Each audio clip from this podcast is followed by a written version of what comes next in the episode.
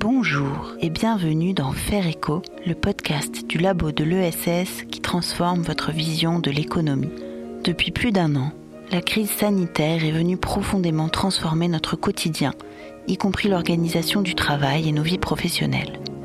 Précarisation pour certains, télétravail généralisé ou arrêt d'activité pour d'autres, sentiment d'isolement pour les uns, diminution du collectif et parfois même perte de sens pour les autres, la Covid a rebattu les cartes d'un monde du travail déjà en pleine mutation. Représentant 10,5% de l'emploi salarié en France, l'économie sociale et solidaire, ESS, innove face aux nouveaux enjeux du monde du travail.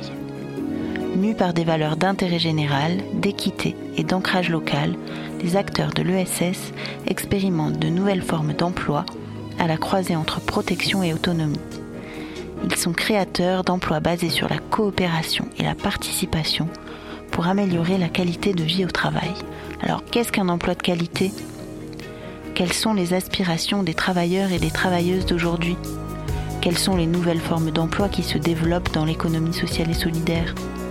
Comment développer des conditions de travail favorables à l'épanouissement pour toutes et tous? Autant de questions auxquelles nous allons tenter de répondre dans cette série de Faire écho dédiée aux nouvelles formes d'emploi et à la qualité de vie au travail. Cette série est réalisée en partenariat avec Corum, premier opérateur de protection sociale complémentaire de l'économie sociale et solidaire. Dans ce premier épisode, nous essayons de comprendre en quoi consiste un emploi de qualité et comment l'ESS développe de nouvelles formes d'emploi. Pour cela, j'ai demandé à Christiane Demontes, référente thématique au labo de l'ESS, de nous éclairer sur le sujet. Elle nous donne ici la définition d'un emploi de qualité selon les travaux menés par le labo. Alors effectivement, nous avons euh, euh, travaillé sur, euh, sur ces nouvelles formes d'emploi et, très vite on a vu qu'il y avait des conditions qui définissaient un emploi de qualité. Ces, ces, conditions étaient, il y en avait quatre. C'était d'abord le contrat, le contrat de soit de travail, soit de prestation, contrat de travail pour la personne salariée contrat de prestation pour euh, les personnes entrepreneurs, hein, euh, indépendants. La deuxième, euh, la deuxième dimension, c'était les protections, parce que on, a un système en France avec des protections sociales contre la maladie, le chômage, mais aussi pour, pour la retraite. Et effectivement, il, paraissait important à tous les acteurs qu'on entendait que ces protections soient réelles, quel que soit le contrat euh, et le statut. La troisième condition, la troisième dimension, un peu étonnante, euh, c'est que il y avait le besoin, il y a le besoin de collectif. Euh, pour définir un emploi de qualité, surtout et, c'est particulièrement d'actualité euh, aujourd'hui avec euh, la crise que nous traversons et le télétravail et du coup l'isolement du travailleur dans son emploi. Le collectif est revendiqué par, par ceux qui, qui travaillent seuls et, c'est une dimension qui nous paraît essentielle. Et puis, évidemment, la dernière dimension, c'est la, dimension du sens, mais elle est presque, je dirais, euh, liée à l'emploi directement, parce que quand on a un emploi, il faut pouvoir lui donner du sens, que ce soit un emploi salarié ou un emploi indépendant. Voilà les quatre dimensions qui euh, qualifie l'emploi de, qualité pour le labo de l'ESS. C'est intéressant parce que vous parliez de la, de la pandémie et du fait qu'on on a tous eu besoin de ce collectif qu'on avait pour beaucoup perdu euh, suite au, télétravail, euh, mais vous parliez aussi de, sens et je pense que la pandémie a aussi permis à pas mal de personnes de se questionner sur le sens de leur emploi et puis peut-être de derrière changer ou de voir comment eux pouvaient trouver un, sens à leur emploi. Alors je parle hors secteur ESS où, le sens est déjà souvent bien présent, mais en tout cas c'est des questions qui sont vraiment d'actualité et selon vous, quelles sont aujourd'hui les nouvelles formes d'emploi qui répondent euh, aux quatre critères de ce carré de l'emploi et est-ce qu'on les retrouve dans l'économie sociale et solidaire? Alors, c'est sans doute dans l'économie sociale et solidaire qu'on les retrouve le plus, euh, ces, quatre dimensions. Pour autant, elles ne sont pas toujours, elles ne sont pas toujours là, ces quatre dimensions. On peut, on peut tendre vers, mais euh, il y a, euh, voilà, il y a des choses à construire, en particulier euh, sur, sur les nouvelles protections hein, pour, euh, pour les nouveaux travailleurs indépendants, hein, les plateformes, etc. Alors, par rapport à votre, votre question, moi j'ai retrouvé dans les coopératives d'activité et d'emploi, on, on, va vers hein, ces quatre qualités, ces quatre dimensions qui décrivent la qualité de l'emploi. Et, en particulier, euh, je trouve que le, statut de l'entrepreneur euh, salarié euh, associé tel qu'il est qu'il existe dans les coopératives d'activité et d'emploi correspond enfin répond assez bien à cette volonté qu'ont les travailleurs aujourd'hui et qui ont été secoués hein, dans la période actuelle, mais ça existait déjà avant, une volonté de plus d'indépendance dans son travail, de plus de, maîtrise de, son calendrier, de, meilleure adéquation entre la vie personnelle et la vie professionnelle. Et donc, euh, c'est pour ces, nouveaux indépendants hein, qui, euh, euh créent leur activité, ça leur donne effectivement une protection euh, et, du collectif. Euh, et c'est vrai que je trouve ça tout à fait intéressant. Moi, j'ai vécu avec euh, sur mon territoire une coopérative d'activité et d'emploi et on travaillait beaucoup avec les jeunes entrepreneurs.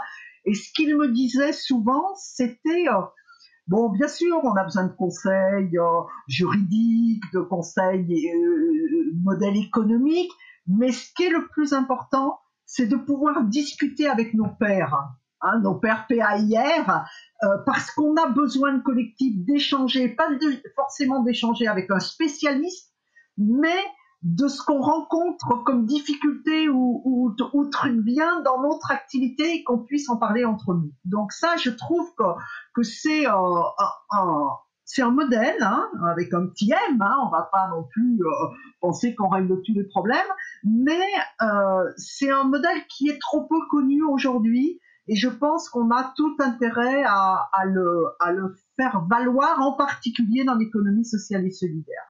Ainsi, l'ESS est créatrice de formes d'organisation du travail innovantes et porteuses de sens. Nous en développerons certaines dans les épisodes suivants de cette série. Mais qu'en est-il de la qualité de vie au travail dans les structures de l'ESS? Quelles sont les aspirations de ces acteurs et actrices? Les emplois dans ce secteur sont-ils bien porteurs de sens pour les personnes qui y travaillent J'ai posé ces questions à Amandine Dubois-Fleury, chef de produit ingénierie santé et qualité de vie au travail chez Corum. Elle accompagne au quotidien les acteurs de l'économie sociale et solidaire dans leurs actions en faveur du mieux vivre au travail. Corum publie également tous les trois ans un baromètre de la qualité de vie au travail pour mesurer et suivre les évolutions du secteur dans la durée. Bonjour Amandine Dubois-Fleury, je suis ravie de vous accueillir dans Faire Écho. Euh, donc vous travaillez chez Corum sur les questions de qualité de vie au travail et je voulais commencer par vous demander est-ce que vous reconnaissez le carré de l'emploi euh, tel que défini dans les travaux du labo de l'ESS, c'est-à-dire avec les quatre critères. Est-ce que c'est quelque chose qui vous parle à Corum et est-ce qu'il y a des critères en particulier euh, auxquels vous vous identifiez quand vous parlez de qualité de vie au travail? Ben, bonjour et merci de m'accueillir. Alors bien sûr, je me retrouve tout à fait dans ces travaux sur le carré de l'emploi. Alors en particulier, forcément, euh, la question du sens du travail qui est au cœur de la qualité de vie au travail dans l'ESS et donc la qualité de vie au travail est ressentie par les professionnels. Alors quand on, parle de qualité de vie au travail euh, ressentie, de sens du travail, ça s'exprime à travers finalement le sentiment d'utilité ressenti par les professionnels de l'ESS, qui est finalement l'un des facteurs fondamentaux de la QVT dans le secteur. À titre d'exemple, le dernier baromètre Quorum sur la qualité de vie au travail dans l'ESS a mis en avant finalement que la grande majorité des salariés, donc 85% des salariés, sont utiles au public et aux bénéficiaires. Et quand on regarde du côté des dirigeants, ça va même encore plus loin, puisqu'on a 94% des dirigeants euh, de l'ESS qui finalement se sentent au quotidien utiles aux bénéficiaires euh, de leur structure. Et on voit que de toute façon, depuis les débuts du baromètre QVT en 2014, ces chiffres en fait sont en constante augmentation. Donc, on voit bien que le sens du travail, c'est souvent la principale ressource pour les professionnels de SS face à un quotidien qui est parfois assez difficile. Euh, également, moi je retiens aussi la dimension du collectif forcément intégré euh, au carré de l'emploi parce que tout être humain pour grandir et, et, pour grandir dans son travail a besoin de se sentir euh, appartenir à un collectif. On parle dans certaines théories d'un besoin d'appartenance en fait qui fait partie des, trois besoins psychologiques fondamentaux de l'être humain. Dans l'économie sociale et solidaire, on voit bien que ce, besoin se nourrit finalement à double titre, à la fois dans un collectif de travail qu'on tisse avec ses collègues proches, son management, les personnes qu'on accompagne, mais aussi dans une dimension finalement plus sociétale, avec le collectif euh, finalement avec lequel on défend certaines valeurs pour agir et, et transformer la société dans son ensemble. Donc je me retrouve tout à fait dans ce critère-là, qui est également au cœur de la qualité de vie au travail. Bien sûr, je me retrouve dans les deux derniers éléments. Il y a à la fois sur la dimension du contrat qui vient euh, finalement consolider, formaliser les liens de collaboration de manière pérenne et donc installer dans la durée euh, ces, ces, manières de collaborer au sein de l'ESS dans un document qui est écrit et qui est partagé, mais également la dimension de protection qui vient finalement soutenir, mais ça quel que soit le métier, soutenir le mieux vivre au, mieux vivre au travail et qui finalement dans l'ESS prend une dimension complémentaire parce qu'on est dans un secteur qui vise à protéger finalement les individus et la société et de ce fait bah, le secteur se doit aussi de protéger les acteurs qui œuvrent en ce sens et donc l'aspect protection va venir finalement soutenir la qualité de vie au travail à la fois dans le quotidien comme tout à chacun dans le travail mais également dans la dimension sociétale et les valeurs que prône l'ESS à l'extérieur bah, pouvoir aussi se les appliquer. Donc on voit bien que l'ESS est, est source de d'innovation et permet de, de, vraiment aller vers, euh, vers des emplois, euh, enfin, où on a l'impression qu'on peut aller avec l'économie sociale et solidaire vers des emplois de qualité. En quoi justement euh, l'ESS est source d'innovation et d'inspiration pour créer des emplois de qualité? Bah, D'un côté, l'ESS, j'ai envie de dire, c'est dans l'ADN d'être source d'innovation finalement, parce que depuis toujours, l'ESS, c'est inventer le monde, le monde de demain. Et, le, et dans quel monde nous souhaitons vivre demain? Au cœur en fait des, acteurs de l'ESS depuis toujours. Donc finalement, l'innovation, elle est permanente dans le secteur. On cherche toujours des nouvelles façons de procéder pour créer l'avenir de notre société. On essaye d'inventer des nouveaux métiers, des nouveaux champs d'activité, et puis aussi des nouvelles formes de collaboration.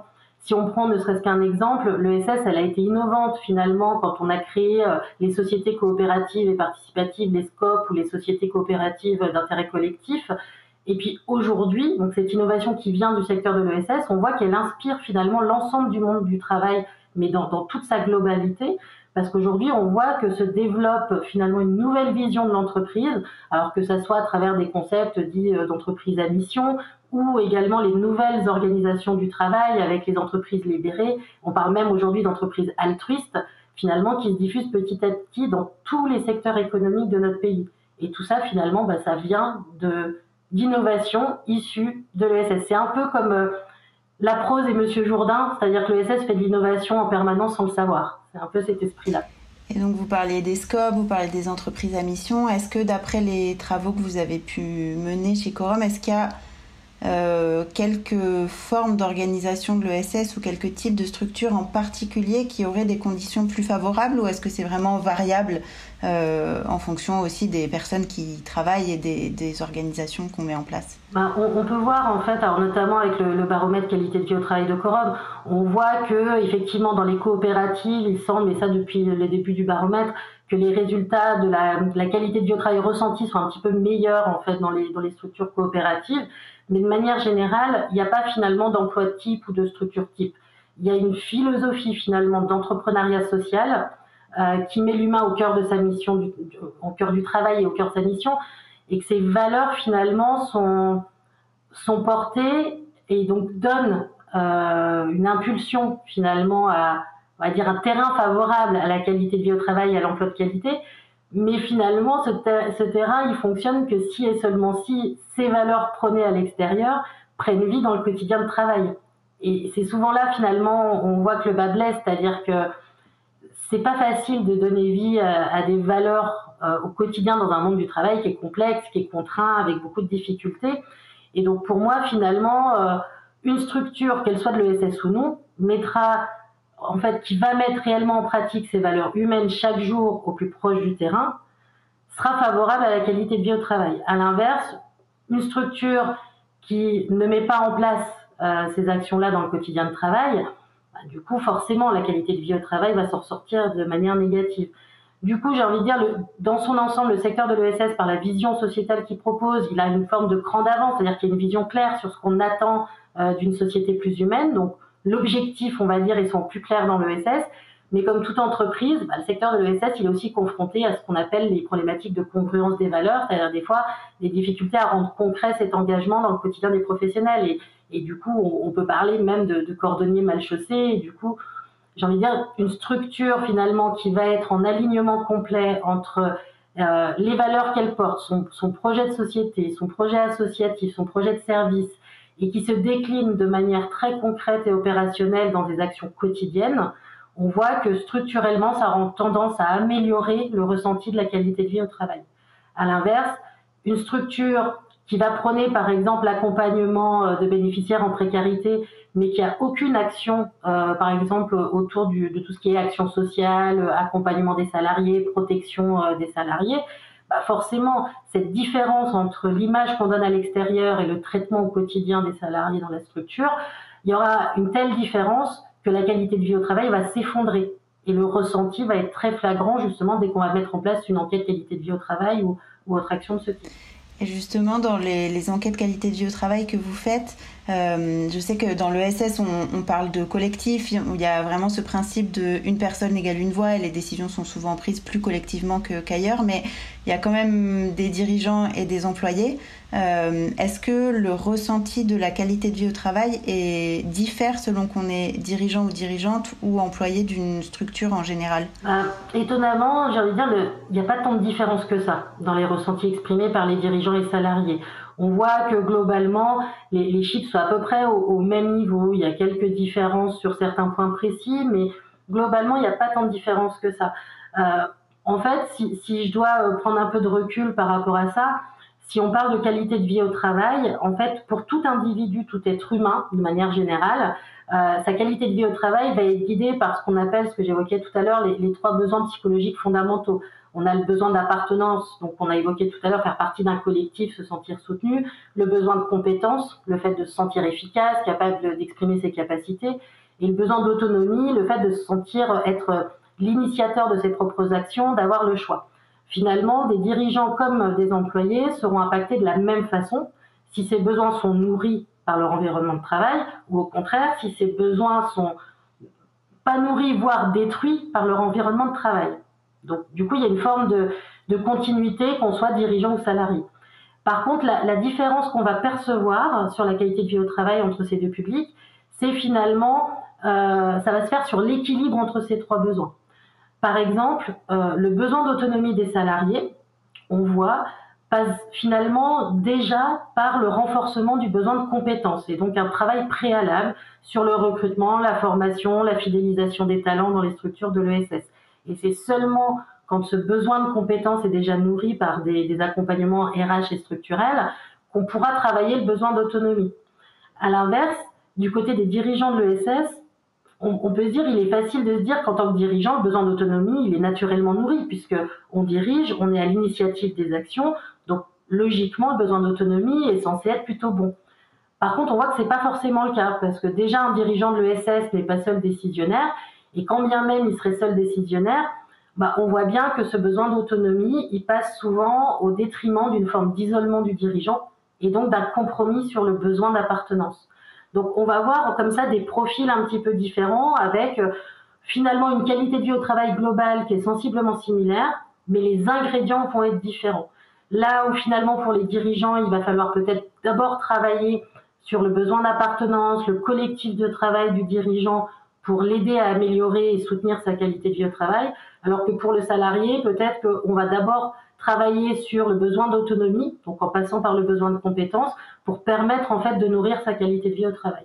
Donc c'est comme une recette de cuisine, c'est-à-dire le, gâteau au final est le même, par contre les ingrédients qu'on va mettre vont être euh, un petit peu ajustés différemment selon le public euh, qui est ciblé entre dirigeants et salariés. Et par exemple, si vous aviez, quel, avec l'expérience que vous avez euh, de notamment ces maître et de, ce travail de, de, longue haleine sur la qualité de vie au travail euh, chez Corum, est-ce que vous avez quelques conseils euh, pratiques à donner à des dirigeantes ou à des dirigeants de structures de l'ESS pour améliorer la qualité de vie au travail? Alors en fait, euh, le meilleur conseil, c'est de se dire qu'il n'y a pas de miracle, il n'y a pas de baguette magique. Euh, la QVT, c'est vraiment un marathon et c'est un travail de longue haleine. Finalement, l'action fondamentale, s'il y a une seule action à mettre en place, c'est d'avoir finalement régulièrement des espaces de dialogue pour parler du travail. À un moment donné, on peut tout affronter, on peut tout résoudre, on peut tout réguler à partir du moment où on a un espace commun entre professionnels pour échanger régulièrement sur les difficultés qu'on rencontre dans le travail, pour trouver des solutions ensemble, mais aussi pour partager les réussites, consolider ensemble des actions positives qui nous ont fait ressources, qui nous font du bien. Donc c'est le point incontournable, c'est-à-dire quand on veut parler de qualité de vie au travail et quand on veut faire la qualité de vie au travail, eh bien, il faut déjà avoir des temps d'échange au quotidien pour pouvoir travailler ces sujets-là euh, de manière collective et participative. Et puis un, un autre point important finalement, c'est euh, dans, dans l'ESS, il y a beaucoup d'énergie, je vais le dire comme ça. Il y a énormément d'énergie ce qui peut pêcher euh, à des moments, c'est la méthode pour canaliser cette énergie et pas partir dans tous les sens en fait. Et pouvoir finalement pas après pas cranter les actions favorables à la préservation de la santé au travail et à la qualité de vie au travail et avancer comme ça de manière méthodique. Et d'une certaine manière, alors même si c'est pas très beau à dire, mais les obligations réglementaires finalement, elles nous servent de ressources sur cette méthodologie. Par exemple, le document unique d'évaluation des risques professionnels, alors certes, c'est un document réglementaire euh, qui peut paraître rébarbatif, mais ça permet de manière extrêmement concrète et fiable d'identifier les situations de risque, de prioriser les actions pour avoir une action cohérente. Du coup, ça donne un réel guide au quotidien pour canaliser l'énergie là où il est nécessaire d'agir en priorité. Et puis, comme il y a une mise à jour euh, annuelle, une actualisation qui doit se faire sur le document unique, bah, finalement, ça nous permet à chaque actualisation de faire le point régulièrement sur ce qui marche et qu'on garde, sur ce qui ne marche pas, qu'on doit revoir, euh, avec finalement une démarche assez pragmatique. Donc ça permet finalement de, mesurer le chemin parcouru et j'aime bien l'image à chaque fois de... C'est un peu comme les bornes kilométriques sur le bord de la route qui nous aident à voir où nous en sommes sur notre trajet. Bah, les méthodes de prévention comme le document unique d'évaluation des risques professionnels, bah, ça aide à mettre en place des points de repère communs qui permet en fait au-delà de l'engagement des personnes sur le chemin de mesurer petit à petit euh, le travail qui est effectué, de formaliser un peu son, son, carnet de route. Et donc pour moi ça fait partie des éléments nécessaires dans l'ESS parce que de la motivation, de l'engagement sur les sujets QVT, il y en a, mais il y a aussi beaucoup d'épuisement parce que beaucoup d'actions sont mises en place et on ne sait pas trop ce que ça donne, on a du mal à mesurer l'efficacité et on voit bien que les structures des fois peinent euh, parce que parce qu'elle s'épuise en fait à, avoir l'impression de tout tenter et puis de voir que les choses ne marchent pas forcément mieux. Euh, donc pour moi c'est ça, c'est deux choses essentielles, un peu de méthode pour structurer et canaliser son énergie et on a des obligations réglementaires qui nous aident dans ce sens-là. Et le deuxième point, bah, c'est recréer des espaces pour discuter régulièrement du travail. Et des espaces pour discuter, c'est vraiment des espaces d'échange. Dire une réunion d'équipe où il n'y a que de l'information descendante, c'est pas possible. Donc une réunion d'équipe dans laquelle on consacre 10 minutes pour échanger sur un sujet quel qu'il soit, sur le vécu du travail au quotidien, bah ça c'est un ingrédient qui va permettre de nourrir petit à petit la qualité de vie au travail. c'est vraiment de se dire qu'on se dégage du temps et ça c'est pas toujours évident de se dégager du temps parce que euh, on est pris dans le feu de l'action, mais que ce temps il est, il est nécessaire et il est hyper important pour, euh, pour la suite et pour euh, le bon fonctionnement de la structure et la, et la, et la qualité de vie de, tous les, de, tous les, de toutes les personnes qui travaillent. On parlait aussi tout à l'heure de beaucoup de collectifs et d'autonomie. Euh, dans deux, de, des valeurs dans lesquelles vous vous retrouvez et qui sont dans le carré de l'emploi du labo de l'ESS. Euh, si je reprends l'année qui est, qui est passée, euh, l'année qui s'est écoulée avec la crise sanitaire, je pense que on, a été beaucoup à ressentir que le collectif, c'était peut-être compliqué chez nous en télétravail et l'autonomie n'a pas toujours été bien perçue. alors je parle pas forcément du secteur de l'ESS, mais vraiment de du monde du travail en général, ça n'a pas toujours été facile pour, des, pour des dirigeants ou des dirigeantes de laisser de l'autonomie à leurs salariés en télétravail.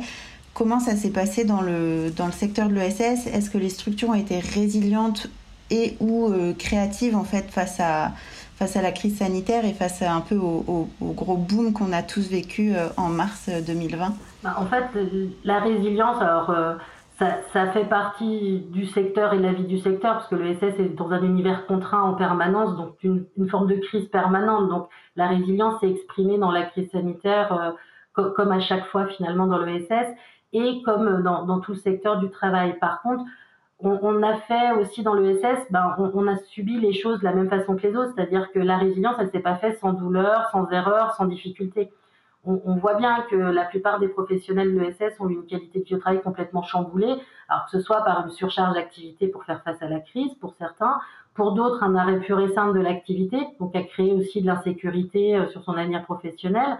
En fait, tous les points de repère de notre quotidien ont disparu du jour au lendemain et on a dû reconstruire à vitesse grand V dans un environnement qui était incertain.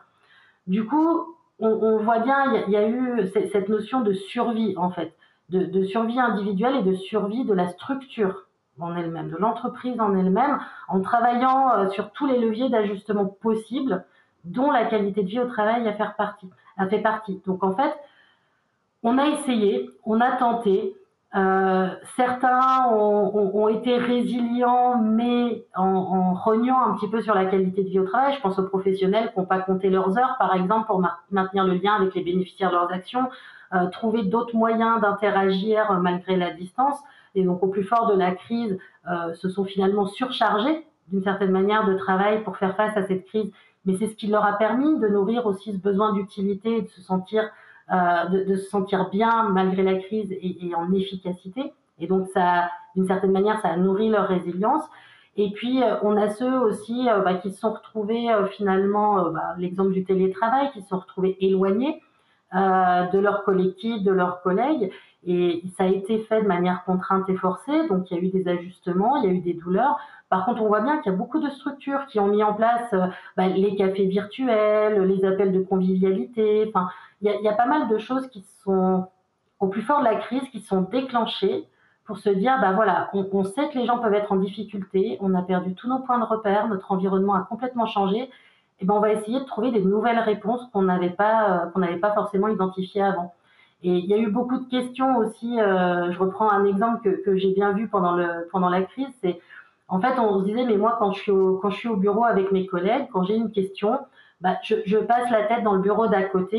Et là, maintenant qu'on est en télétravail, ben, finalement, je peux pas le faire. Euh, du coup, je me, je me sens seule.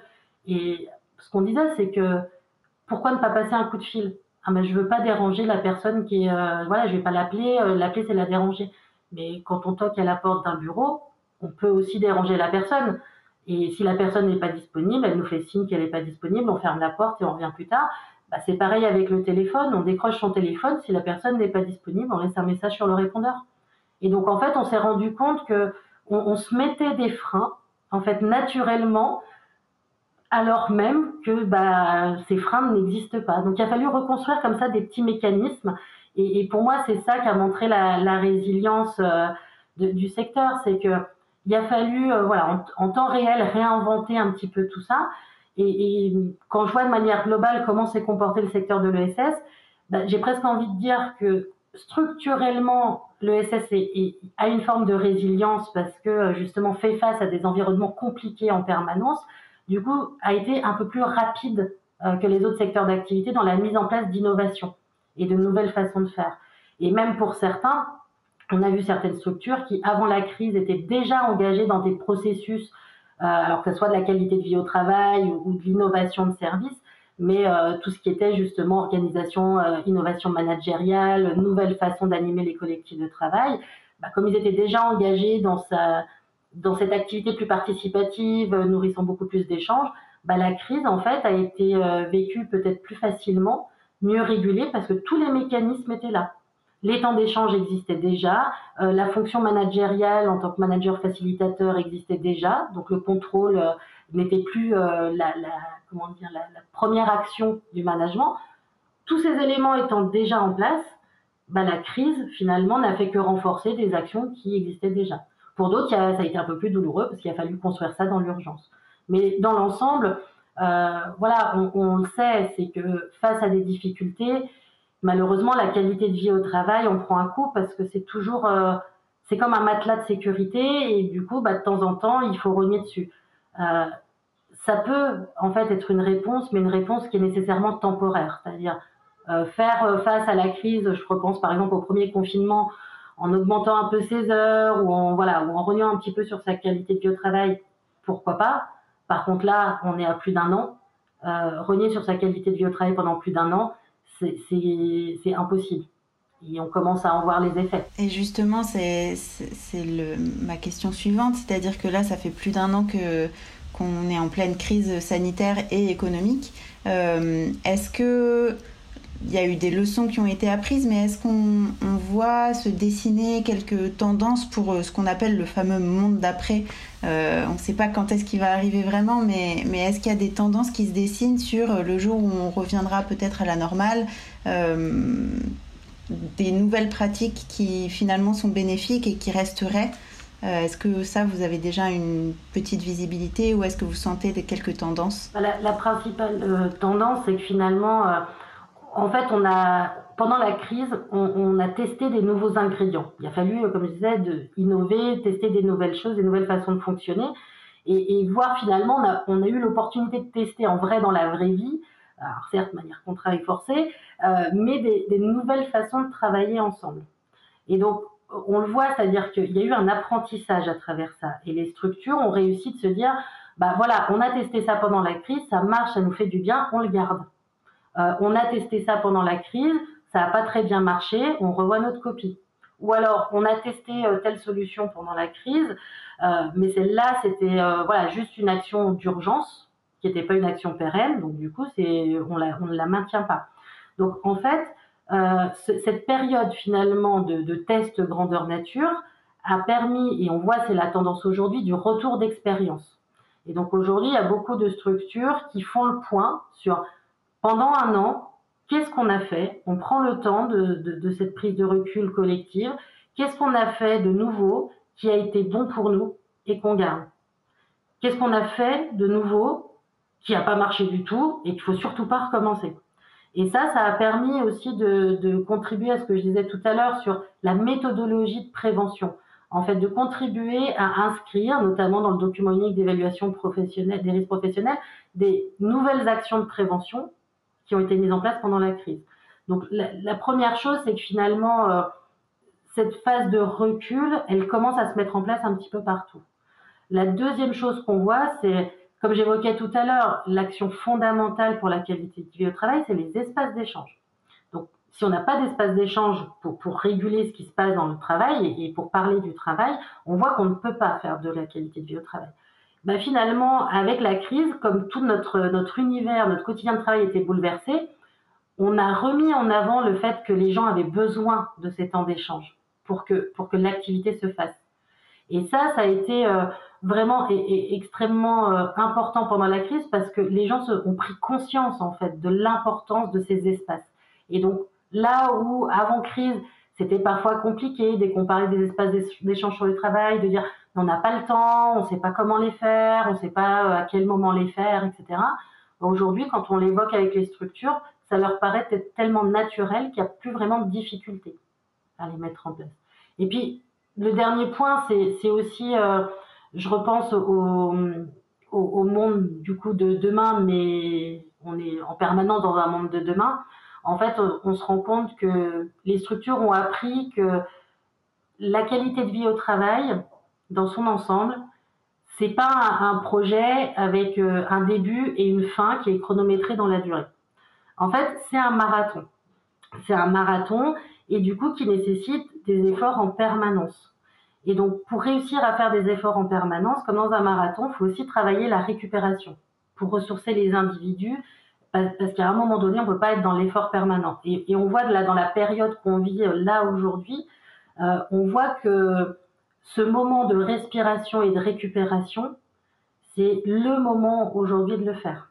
Parce qu'on est à plus d'un an qu'il y a de l'épuisement, mais euh, et que cet épuisement, pour, le travailler, il faut réussir à se poser. Donc c'est le temps aussi bah, du retour d'expérience, de la prise de recul, pour permettre aussi à chacun de poser un peu les valises euh, avant de repartir dans des nouvelles modifications. Merci beaucoup à mes deux invités, Christiane Demontes et Amandine Dubois-Fleury. Pour en savoir plus sur la qualité de vie au travail dans l'ESS, rendez-vous sur le site de Corum www.corum.fr et si vous souhaitez en apprendre davantage sur les nouvelles formes d'emploi, n'hésitez pas à consulter les travaux du labo de l'ESS sur le sujet au www.lelabo-ess.org. Quant à moi, je vous dis à la semaine prochaine pour le deuxième épisode de cette série consacrée aux nouvelles formes d'emploi, où l'on y décryptera les solutions apportées par l'ESS sur le terrain pour les travailleurs et travailleuses indépendants. À bientôt!